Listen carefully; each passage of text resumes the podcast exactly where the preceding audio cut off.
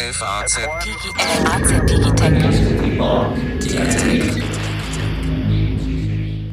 Liebe Hörerinnen und Hörer, herzlich willkommen zu einer neuen Folge unseres FAZ Digitech Podcast, wo wir uns für die interessanten Themen der Gegenwart und der Zukunft interessieren. Heute wollen wir über das wertvollste börsennotierte Unternehmen der Welt sprechen.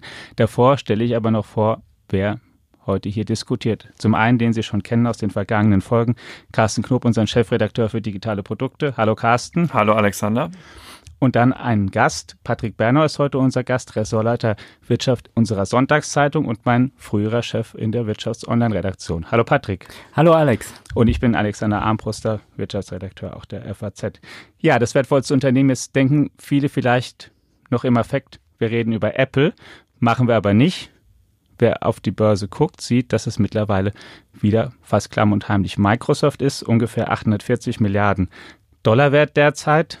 Im Vergleich zu anderen Tech-Unternehmen auch ein Unternehmen, das Kursgewinne verzeichnet hat in diesem Jahr. Wer am Jahresanfang eingestiegen ist, hat jetzt 27 Prozent mehr im Depot in dieser Position. Und Patrick, meine erste Frage ist, Jetzt ist Microsoft natürlich nie ganz weg gewesen, war aber deutlich weniger im Rampenlicht und in den Schlagzeilen als alle anderen Unternehmen. Wie, was ist denn da los? Wie ist denn Microsoft sozusagen zurückgekommen? Ich glaube, Microsoft hat eins ziemlich gut gemacht, was schon zu Zeiten des Goldrauschs an der amerikanischen Westküste eine gute Strategie war. Wenn alle nach dem Gold suchen, dann kommst du mal hin und verkaufst die Schaufeln. Damit verdienst du auf jeden Fall Geld. Und das ist eigentlich das, was Microsoft gerade ziemlich unterhalb von jeder Wahrnehmung relativ gut hingekriegt hat. Die stellen Cloud-Dienste bereit für Unternehmen, die sich digitalisieren wollen. Die beliefern die mit einer künstlichen Intelligenz. Alles, was Unternehmen brauchen, die jetzt in die moderne Welt von Digitalisierung und künstlicher Intelligenz reingehen wollen. Und zu Unternehmen hat Microsoft seit Jahrzehnten beste Kontakte. Das hat auf dem Weg ganz gut funktioniert, ohne dass irgendein Privatkunde da großartig hingeguckt hätte. Jetzt ist natürlich so, dass auch andere Unternehmen in Cloud investieren, viel damit werben, auch viel offensiver damit umgehen. Google zum Beispiel berichtet fast täglich, was die KI-Abteilung macht. Amazon tut es auch, Facebook auch. Die sind da viel öffentlicher und umtriebiger. Was machen die denn anders oder umgekehrt gefragt, was hat denn Microsoft möglicherweise anders gemacht als die, dass sie jetzt da offenbar ein, ein Lied haben oder da anscheinend erfolgreicher im Moment sind? Jetzt ist es natürlich so, dass Microsoft auch nicht in allen Belangen davon wirklich der erfolgreichste ist, sondern nur in einigen davon. Aber was Microsoft natürlich relativ gut und relativ glaubwürdig sagen kann, ist, Jungs, uns interessieren eure Daten nicht. Wir haben eine Tradition als Lieferant für Unternehmen, als Dienstleister für Unternehmen. Wir haben euch seit Jahrzehnten mit Office-Software versorgt und unser Interesse ist einfach, euch die Werkzeuge zu verkaufen. Und das ist natürlich was ganz anderes, als wenn ich als Unternehmen dastehe und überlege, schließe ich jetzt einen Vertrag mit Google ab, wo ich schon vom Handy her weiß, dass die sich immer dafür interessieren, an Daten zu kommen. Ob die Daten jetzt im Einzelnen bei Google wirklich unsicherer sind als bei Microsoft, das ist dann eine ganz andere Frage. Aber Microsoft hat erstmal diesen Image-Vorteil. Und dann, das muss man ihnen schon lassen, haben sie die Arbeit, die da dahinter steckt, ganz ordentlich gemacht. Die künstliche Intelligenz, die die haben, nach allem, was ich beurteilen kann, nach allem, was ich mitkriege und nach allem, was ich höre, ist die künstliche Intelligenz von Microsoft deutlich stärker als zum Beispiel die von Apple. Oder um eine Zahl zu nennen, wer heute in den Jahresbericht guckt, sieht, dass Microsoft mittlerweile mit der Cloud 23 Milliarden Dollar Umsatz macht und vor vier Jahren nur waren es nur 4,4 Milliarden Dollar, also ein unglaublich gewaltiger Schub. Jetzt aber noch einmal zur Einordnung. Du hast ja auch schon gesagt, Microsoft ist schon auch sehr lange da, viel länger als andere, gegründet 1975. Carsten, wenn es ums Alter geht, dann kommst du ja häufiger mal direkt zu Wort, weil du noch viel persönlichere Erinnerungen daran hast, als, als ähm, wir an diese Ereignisse. Was hat denn Microsoft eigentlich, um es nochmal allen in Erinnerung zu, zu rufen, groß gemacht und für was stehen die denn? Es ist ja nicht nur Windows, was nach wie vor auf nahezu jedem PC das Betriebssystem ist. Auf deine Provokation gehe ich natürlich überhaupt nicht ein, lieber Genau, Alex, wie jetzt ja. in dem Moment. Genau. Ja. Ähm, die was hat Microsoft groß gemacht? Ganz, ein ganz klein wenig hat ähm, Patrick das ja auch schon anklingen lassen, nämlich diese Grundausstattung für das äh, Goldgraben haben die ja immer bereitgestellt. Sie haben es geschafft, mal besser, mal schlechter, jetzt gerade wieder sehr gut, sich dem, was die Goldgräber brauchen äh, in, in der IT, ähm, immer so anzupassen, dass es halt genau das ist, was die da so im Regal haben, was man so braucht. Also, kurzum, es war am Anfang das äh, Betriebssystem MS-DOS, das die IBM-PCs angetrieben hat, die ja überhaupt erstmal die Produktkategorie der sogenannten Personalcomputer begründet haben, äh, wo IBM damals einen Standard mitgesetzt hat, Sie haben auch das so gemacht, dass man dieses System nachbauen, also klonen konnte. Ne, diese IBM-kompatiblen PCs eroberten dann zu niedrigeren Preisen, als es bei IBM möglich war, die, die ganze Welt. Und Microsoft war immer mit dabei als der Hersteller des Betriebssystems Microsoft DOS. Nun könnte man einen eigenen Podcast darüber machen, wie das damals so war als sie das in Albuquerque gegründet haben, der Paul Allen und der Bill Gates und noch so ein paar andere. Und mit, mit was für Tricks da auch zum Teil gearbeitet worden ist, wer da wie über den Tisch gezogen worden ist, wer das mal nachlesen möchte, da findet man spannende Bücher drüber. Und es war einfach ein eiserner Wille, ähm, Dinge aufzugreifen, die man rechtzeitig erkannt hatte, die sich im Markt materialisiert, nicht immer auf das Beste zu setzen, also nicht immer so richtig das Neueste und Hightech-mäßigste, das, ne, ja. da war man im Zweifel dann bei Apple oder wo auch immer besser aufgehoben. Aber das, was Aber es hat, man hat halt das gemacht, was funktioniert, was man schnell skalieren konnte und so, und das hat den Erfolg begründet und dann wurde aus MS-DOS dann irgendwann das Betriebssystem Windows und dann 1985 in kam, der allerersten Version. Interessanterweise ist ein Jahr später Microsoft dann an die Börse gegangen, 1986. Äh, auf die Kursentwicklung kann man auch vielleicht im Verlauf dieses Podcasts nochmal so ein bisschen historisch zurückblickend gucken. Das ist nämlich auch ein sehr, sehr interessanter Kursverlauf. Äh, genau, und dann war natürlich allen PC-Anbietern klar, es kann ja nicht dabei bleiben, dass man dann nur ein Betriebssystem hat, sondern man braucht ja auch Software, die da drauf läuft. Und da das am Anfang ja reine Bürocomputer waren, hat man sich dann sehr schnell darauf konzentriert, eben Büroprogramme in einem Office-Paket anzubieten, also Word, Excel, später dann PowerPoint und was Outlook, was alles noch dazugekommen ist. Inzwischen bis hin zu Teams, diesem Programm für kollaboratives Zusammenarbeiten. Genau, und ja, jetzt eben ist alles dann auch in der Cloud gelandet. Zwischendurch gab es noch ein paar Sackgassen, aber das ist auch ja. bei jedem Unternehmen so. Teams ist natürlich auch wieder ein interessantes Ding. Alle Welt redet über Slack als das Tool, das mhm. Unternehmen hilft, miteinander zu kommunizieren. Wenn man sich die Statistiken anguckt, ich habe die gerade heute Morgen nochmal gesehen, ganz vorne steht nach wie vor die alte Version von Microsoft, das ist das Skype for Business, mit einer Menge an Nutzern, einem Vielfachen von Slack und dann kommt auf Platz zwei Microsoft Teams, die neue Version. Gerade Slack überholt. Genau, und die gerade eine Kopie von Slack ist, aber doch, Microsoft kriegt das rein und an Platz drei erst kommt der erste Wettbewerber, nämlich Slack. Das ist schon bemerkenswert. Ja, liebe Hörerinnen und Hörer, übrigens auch Faznet, die Faznet-Redaktion wird über Teams koordiniert. Also das ja. ist halt auch bei uns Alltag, falls Sie von dem Programm noch nie was gehört haben. Jetzt hat also Bill Gates, haben Bill Gates und Paul Allen mit Microsoft das, was Bill Gates nannte, den PC oder die Software so weit demokratisiert, dass sie jeder nutzen kann. Was Ein ja PC in jedes Haus. Genau, was ja gerne genutzt wird, das Wort demokratisiert für, sie haben damit gute Geschäfte gemacht, weil natürlich jeder diese Lizenzen erwerben möchte und mhm. haben es geschafft, das als Standard zu etablieren in den 90er der Jahren. Der reichste Mann der Welt. Genau, ist er lange gewesen. Mhm. Microsoft in den 90er Jahren das ähm, zum wertvollsten Unternehmen, dann auch gegen Ende der 90er Jahre geworden. Und dann sind plötzlich gab es wie so einen Knick oder Bruch, dann sind andere ge gekommen. Patrick, wieso ist denn eigentlich ein Unternehmen, was so erfolgreich ist wie Microsoft, dann plötzlich so ins, Hintertreffen geraten? Warum waren denn dann plötzlich eigentlich, warum sind dann Namen wie Facebook, Google aufgetaucht, die plötzlich sogar viel Mehrwert waren, obwohl die eigentlich nicht wirklich ein Programm verkaufen, so wie Windows, was jeder wirklich, wirklich bezahlen muss, sondern erstmal Dienste quasi umsonst anbieten? Das wird vor allem Arroganz gewesen sein. Microsoft konnte sich einfach nicht vorstellen, dass das, was da im Internet kommt, sie irgendwie eines Tages bedrohen könnte. Das hat Bill Gates dann ja irgendwann auch mal selber zugegeben.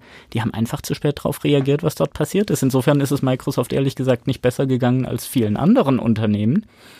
Microsoft hat es dann irgendwann äh, mit dem neuen Chef Satya Nadella geschafft, genau dieses Mindset abzulegen und sich auf die neue Welt einzulassen, die zu umarmen. Das war ganz wichtig. Und dann müssen wir natürlich noch drüber reden, dass Microsoft mehr und mehr Probleme mit Kartellbehörden gekriegt hat in Amerika, sowohl, sowohl in Amerika als auch in Europa. Ja. Aber ob das tatsächlich die ausschlaggebende Rolle gespielt hat, da bin ich mir nach wie vor unsicher. Ich habe manchmal das Gefühl, der Markt ist über Microsoft schneller weggegangen, als dass die Kartellbehörden überhaupt wahrnehmen konnten.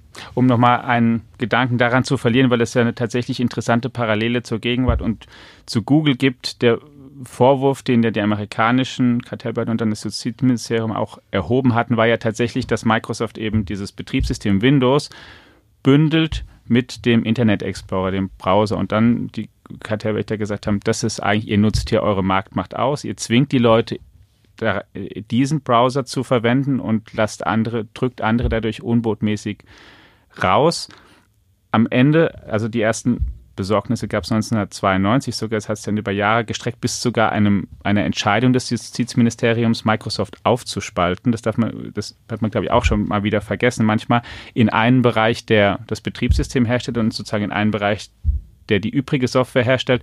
Microsoft ist dann dagegen vorgegangen und am Ende hat man sich dann doch geeinigt und Microsoft konnte zusammenbleiben und hat gesagt, wir lassen hier andere mehr zu und wir veröffentlichen unsere Schnittstellen so, dass Dritte die verwenden können.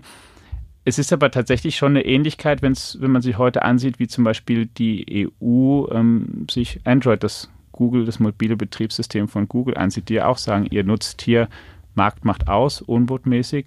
Also auch hier ähm, ist ein Konzern dann offenbar nicht zum ersten Mal, oder dieses Phänomen, dass ein Konzern da so groß wird, dass er dann aneckt, ist dann nicht zum ersten Mal so geschehen. Und wirklich, ich, also ich, ich finde find es eine sehr erstaunliche Parallele, weil es ja auch über Jahre hinzog und erst im Jahr 2013 zum Beispiel auch wiederum Microsoft nochmal verurteilt wurde von der EU, auch mit diesem, mit demselben Argument wieder da Sachen zu sehr zu bündeln.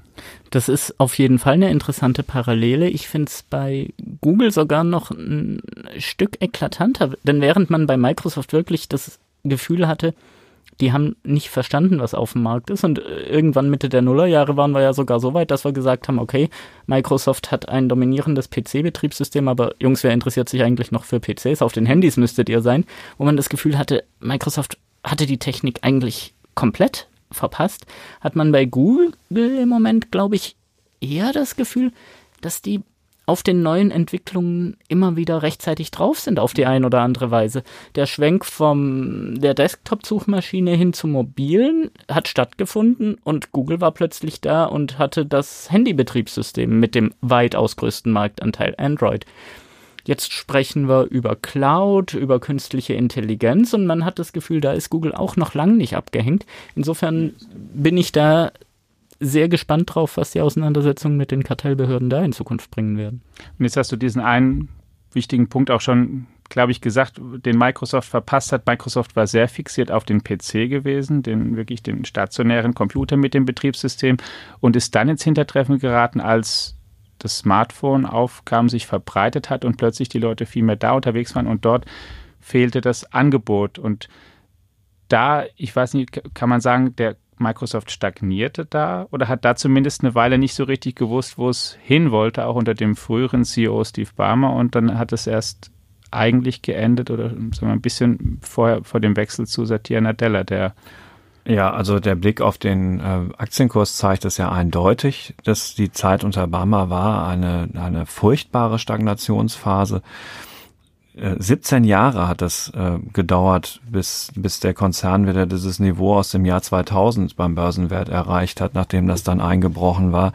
Und dieser Kursverlauf war in den Jahren so von 2001 bis 2014 ist wie ein toter Fisch im Wasser, eine reine Seitwärtsbewegung. Und wenn du dir überlegst, was in der Zeit für Börsenwerte geschaffen worden sind, gerade auch im Technologiesektor, dann ist das schon unglaublich enttäuschend gewesen. Ich habe bestimmt mehrfach geschrieben, dass es gut gewesen wäre, die Zerschlagung wäre gekommen, weil man das Gefühl hatte, dass das Ding einfach zu groß und zu langsam war und nicht, nicht agil genug auf, auf neue Entwicklungen reagieren konnte.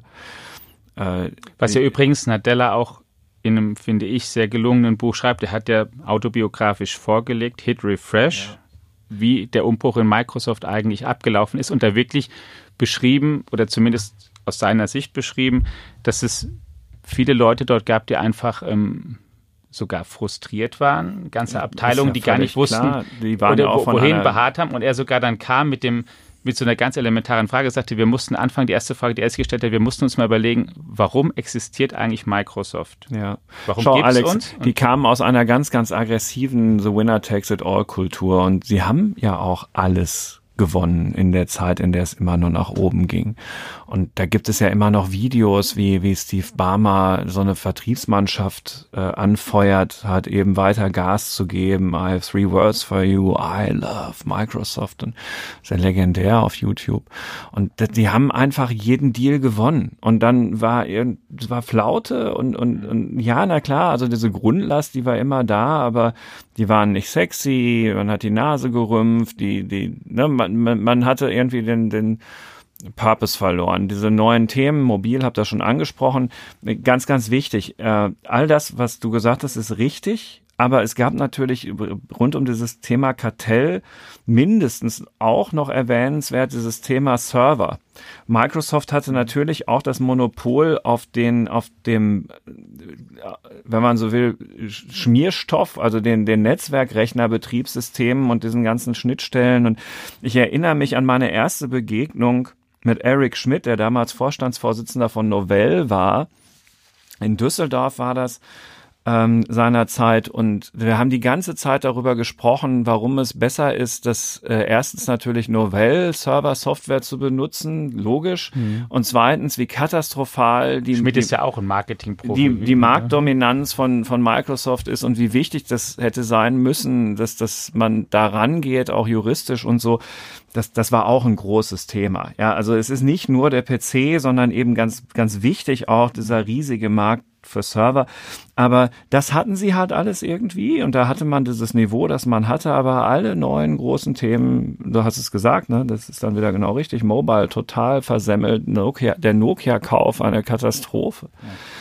Und ja, und, und vielleicht auch und ein bisschen die persönliche Ambition oder, oder ja. das Bestreben von erfolgreichen Managern. Eric Schmidt hast du jetzt genannt, der ja auch davor lange bei Sun Microsystems war. Genau, da war mit, er vor Novell. Ja, und mit Microsoft ja. der durchaus rivalisierte und dann sich im Prinzip, Sowohl wie man sagen auch. kann, revanchierte ja. dann, als er bei Google angefangen hat. Wenn er hat. das ne? geahnt hätte oder ich es geahnt hätte, als ich ihn damals in Düsseldorf äh, irgendwo, keine Ahnung, hinter Oberkassel kennenlernte, ähm, meine Güte er erinnert sich daran nicht mehr, aber ich erinnere mich daran noch. So, also, äh, du hast das Buch von Satya Nadella aber schon erwähnt. Ja. Und ich habe da, weil ich das ahnte, dass du das erwähnst, habe ich das Buch mitgebracht. Ja. Du hast es auch mitgebracht. Guck, Patrick hat es da auch liegen. Also es scheint gar nicht so eine geringe Auflage zu haben.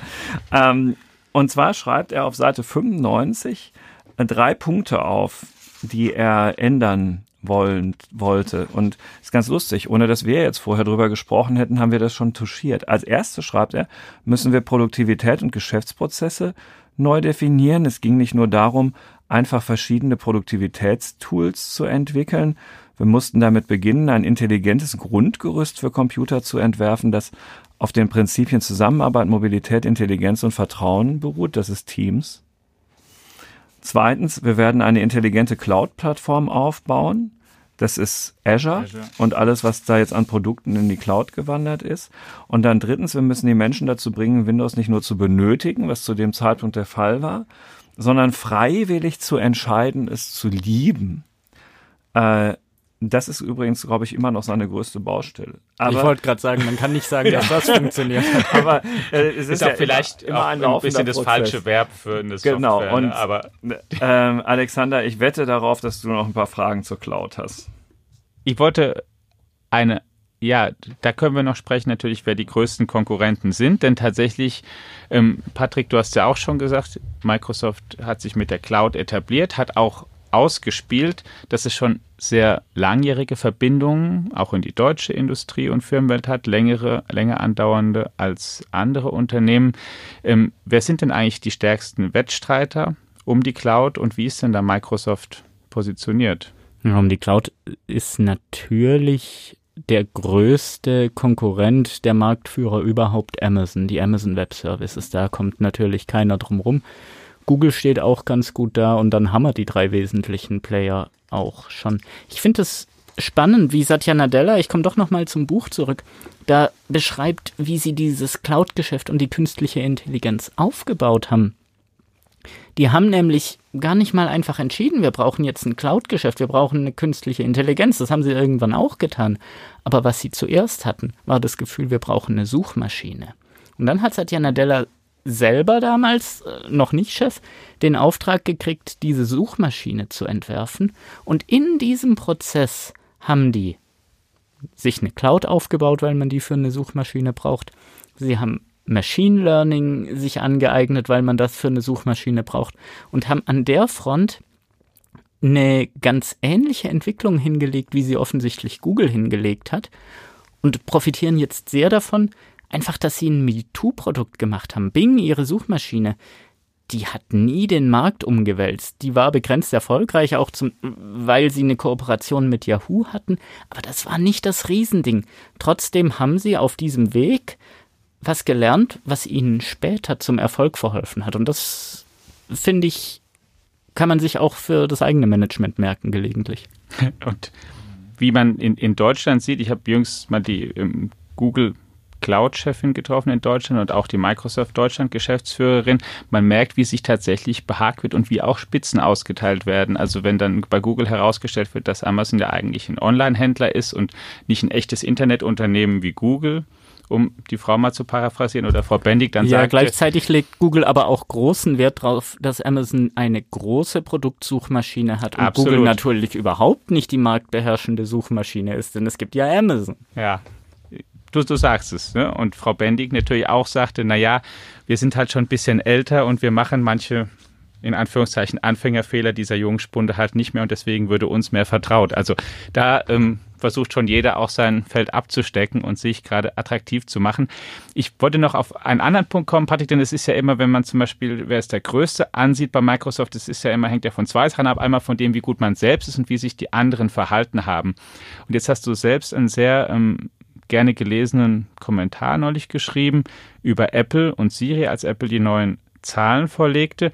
Denn es ist ja nicht nur so, dass Microsoft seine Marktkapitalisierung deutlich erhöht auf 840 Milliarden, sondern sie sind auch deswegen das wertvollste Unternehmen, weil Apples Marktkapitalisierung von mehr als einer Billion Dollar, die sie dieses Jahr überschritten hat, deutlich gefallen ist auf 800 Milliarden. Ähm, wieso ist denn das passiert und was ist denn vielleicht jetzt das Problem, was Apple hat und was auch dazu geführt hat, dass Microsoft den Lead übernommen hat? Warum der Apple-Kurs runtergegangen ist, dazu gibt's ganz unterschiedliche Thesen. Es gibt die Thesen, dass im vorigen Kursaufschwung einfach viele Leute sehr auf die prominenten Tech-Werte gesetzt haben, also die Fangwerte, Facebook, Apple, Netflix, Google, Amazon dass das jetzt, wenn es dann wieder runtergeht, wenn die Wirtschaft allgemein schwächer wird, dass die dann bei diesen Werten auch anfangen zurückzukommen. Es gibt Diskussionen darüber, ob sogenannte Exchange-Rated Funds, Indexfonds damit was zu tun haben. Aber ehrlich gesagt, was mich am meisten überzeugt, ist, dass aus Apple einfach ein Stück weit Wachstumsfantasie rausgegangen ist in letzter Zeit. Ich meine, wenn ein Unternehmen aufhört, Stückzahlen zu nennen, und wir vorher schon wissen, dass das Stückzahlwachstum bei Apple immer weiter zurückgegangen ist, dann wissen wir, was mit diesem Produkt los ist. Und das heißt ja nicht, dass das nicht noch auf Jahre oder auch auf Jahrzehnte hinaus Geld verdienen kann. Aber eine laufende Cash-Cow zu haben, das ist aus Sicht der Börse schon nochmal was anderes, als ein Produkt zu haben, das jetzt vielleicht noch gar nicht so groß ist, wo man aber begründete Hoffnungen haben kann, dass das in nächster Zeit noch sehr, sehr, sehr viel schneller wächst. Weil die Börse die Zukunft handelt, ist sie da ja häufig äh, sehr viel lieber drin. Äh, wo du das gerade gesagt hast mit dem Thema Wachstum, ne, das ist wirklich etwas, wo wir unsere Hörerinnen und Hörer auch nochmal darauf hinweisen sollten mit Blick auf diese Cloud-Sparte von Microsoft. Weil das ist nämlich wirklich eine atemberaubende Wachstumsstory. Die sind, ich nenne mal so ein paar Zahlen, im zweiten Quartal des Geschäftsjahres 17 um acht Prozent gestiegen im Umsatz und ähm, im zweiten Quartal des Geschäftsjahres äh, 18 um 15 Prozent.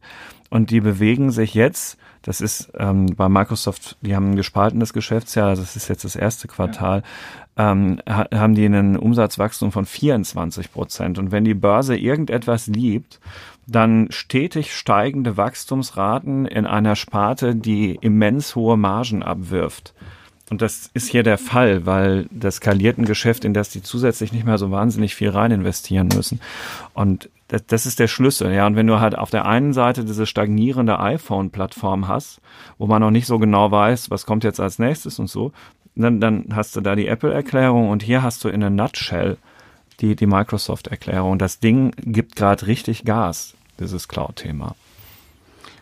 Und das bedeutet, dass auch der Wettbewerb auf diesen Feldern, die ihr beide schon genannt habt, in der Cloud, wenn es darum geht, wer die besten KI-Applikationen anbietet, im maschinellen Lernen vorne dran ist, in der Bedienung mobiler Interessen, eigentlich erstens offen ist natürlich und zweitens eher noch zugenommen hat. Und dass man ist es nicht eigentlich vielleicht sogar so ich meine es, es wird viel darüber geredet wie mächtig doch angeblich die großen Tech-Konzerne sind aber kann es nicht sein dass der Wettbewerb eigentlich gerade unter den Großen in der jüngeren Vergangenheit nicht sogar eher wieder zunimmt und man da sogar denken kann, bevor da vielleicht eine Kartellbehörde was macht, reguliert sich hier einiges von selbst?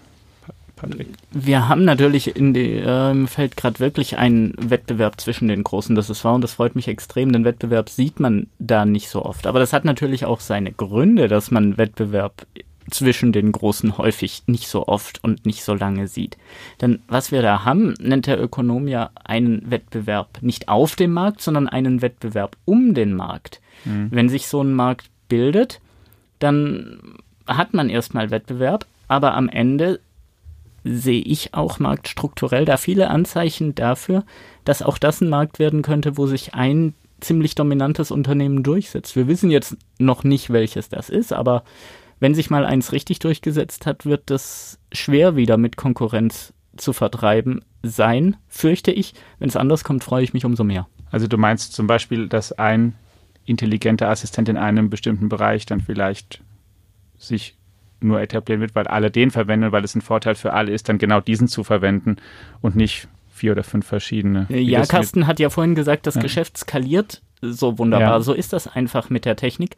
Wenn ich viele Kunden habe und immer noch nur die gleiche KI-Engine programmieren muss, dann habe ich viel mehr Geld zur Verfügung. Das kann ich mir als Gewinn einstreichen. Ich kann es aber auch nehmen, um meine KI-Engine weiter zu verbessern. Auf diesem Weg hat Google seit Jahren den Suchmaschinenmarkt dominiert und keiner hat sich richtig drüber aufgeregt, weil alle gesagt haben, Google hat ja das beste Produkt, aber Google hatte nur deshalb das beste Produkt, weil sie es einmal geschafft hatten, die Größten zu werden und dieses Geld einzusammeln und die Daten, mit denen sie ihr Produkt weiter verbessern konnten. Und das sind Strukturmerkmale, die gibt es so bei der Suchmaschine und eben auch im Geschäft mit künstlichen Intelligenzen. Im Geschäft mit der Cloud nicht zwangsläufig so sehr, denn Rechenzentren sind da einfach ein großer Kostenblock und Rechenzentren sind teuer, die skalieren nicht ganz so sehr, die skalieren nur bedingt. Aber im Geschäft mit der künstlichen Intelligenz, ich bin gespannt, wie das ausgeht. Deswegen heißt das ja auch Intelligent Cloud Sparte bei Microsoft. Nicht einfach nur Cloud. Ja. Sondern Intelligent Cloud. Was natürlich auch alle für sich in Anspruch nehmen, ne? dass ja. sie die Angebote haben.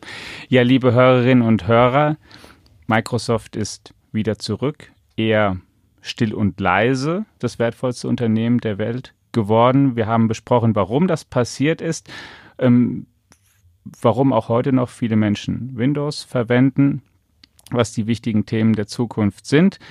Bill Gates, das haben wir jetzt nicht explizit erwähnt, hat sich natürlich längst aus der operativen Führung zurückgezogen und macht anderes, ist anders präsent.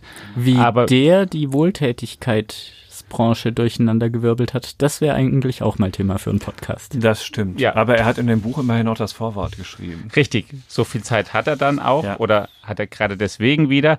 Danke, dass Sie sich die Zeit genommen haben, bei uns reinzuhören. Wir hoffen, dass wir Sie weitergebracht haben und gut informiert haben. Wenn Sie sich für Zukunftsthemen interessieren, dann möchten wir Sie gerne natürlich nicht nur auf diesen Podcast verweisen, sondern auf alle Produkte der FAZ, auf alle Online-Angebote, Printangebote, Tageszeitung, Sonntagszeitung, Woche, auf unsere Digitech-App. Ganz besonders auf die Digitech-App, lieber Alex, weil wir sind hier ja im Digitech-Podcast. Das stimmt, aber ganz besonders ja. auch auf alle anderen Produkte, in denen wir Sie regelmäßig qualitativ hochwertig das über sowieso. Technologie informieren. Bleiben Sie uns gewogen. Ciao. Auf Wiedersehen. Tschüss.